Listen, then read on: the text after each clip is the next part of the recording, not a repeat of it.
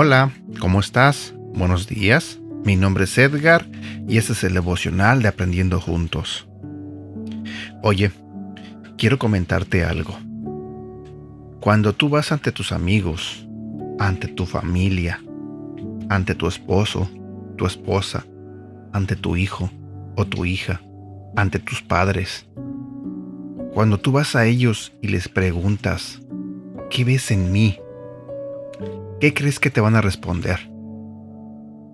¿Van a decirte cosas buenas o cosas malas? Pienso que todos nosotros deberíamos reflexionar en eso y algún día hacer la prueba y preguntárselos, ¿qué ves en mí?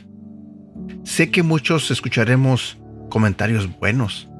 Sé que muchos comentarán ciertas características buenas que ven en nosotros. Porque si hay gente que te va a resaltar eh, las cosas buenas que haces o las cosas buenas que, que provocas en los demás. Va a haber gente que te va a valorar tu esfuerzo, tu dedicación, tu entrega en las cosas que haces. Pero también va a haber gente que te va a decir comentarios negativos, que te va a criticar, que no va a aprobar ciertas cosas que haces y que siempre le va a encontrar un pero. Tú sabes que en la vida todos tenemos diferentes puntos de vista. Las personas tienen diferentes puntos de vista. Y se vale. Porque sería absurdo que solamente quisiéramos escuchar puros comentarios buenos. Y también sería absurdo que solo escucháramos puros comentarios malos. Puede pasar, yo no digo que no, sí puede pasar. Pero si lo globalizamos, la mayoría escucharía comentarios buenos y malos. ¿Por qué? Porque por muy buenos que quieramos ser, por mucho que nos esforcemos eh, en ser obedientes y obedecer a Dios, algún día nos vamos a equivocar, algún día vamos a cometer un error. Eso lo sabes tú, eso lo sé yo. Y pues es lógico que, basado en la forma en que vivimos, basado en los errores o en los éxitos que logramos, la gente va a tener cierta opinión sobre nosotros. Pero yo quiero llegar a algo más importante que el preguntarle a la gente qué ve en ti. Yo quiero ir más allá, más allá donde en verdad importa. ¿Te has preguntado tú, o más bien le has preguntado tú a Dios, ¿qué ves en mí? ¿Te has puesto ante Dios y le has dicho, Señor, ¿qué ves en mí? Imagínate qué respondería Dios. Recuerda que Dios conoce tu corazón, conoce todo lo que eres, todo lo que haces. Recuerda que no hay nada que le puedas ocultar a Dios. Entonces, si le hacemos esa pregunta a Dios, ¿qué crees que te respondería? ¿Qué nos respondería? Bueno, en esta mañana voy a hablarte sobre este tema y durante algunos días estaremos hablando sobre esto. El tema de hoy se titula ¿Qué ves en mí?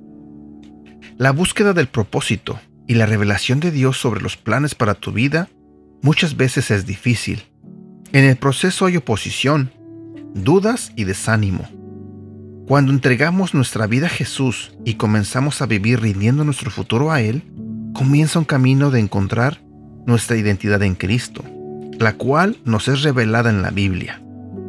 Desde que conocí a Jesús, comenzó una lucha conmigo mismo sobre encontrar mi propósito. Cuando tuve tiempos difíciles, de ansiedad incontrolable y temor, estaba tan desanimado por la vida que lo único que me mantuvo firme es saber que Dios tiene algo único para mí, algo que le daría la gloria a Él, algo que sería para amar a otros. Sé que en medio de todo esto puede ser frustrante no encontrar respuestas, pero sabemos que Dios es el Dios que nos ve. Él tiene algo especial para ti, Él tiene algo especial para mí aunque no siempre es revelado a la velocidad que nos gustaría. Un día le pregunté a Dios, Señor, ¿qué ves en mí?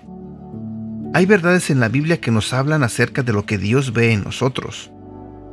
¿Quién mejor para responder esta pregunta que aquel que nos creó? Gracias al sacrificio que hizo nuestro Señor Jesucristo en la cruz, podemos acercarnos confiadamente a Él y preguntar, Padre, ¿qué ves en mí? En los próximos días de este devocional podemos explorar juntos algunas reflexiones sobre esta pregunta. Versículo para recordar. Primera de Pedro capítulo 2, versículo 9. Pero ustedes son miembros de la familia de Dios son sacerdotes al servicio del Rey y son su pueblo. Dios mismo los sacó de la oscuridad del pecado y los hizo entrar en su luz maravillosa. Por eso, anuncien las maravillas que Dios ha hecho.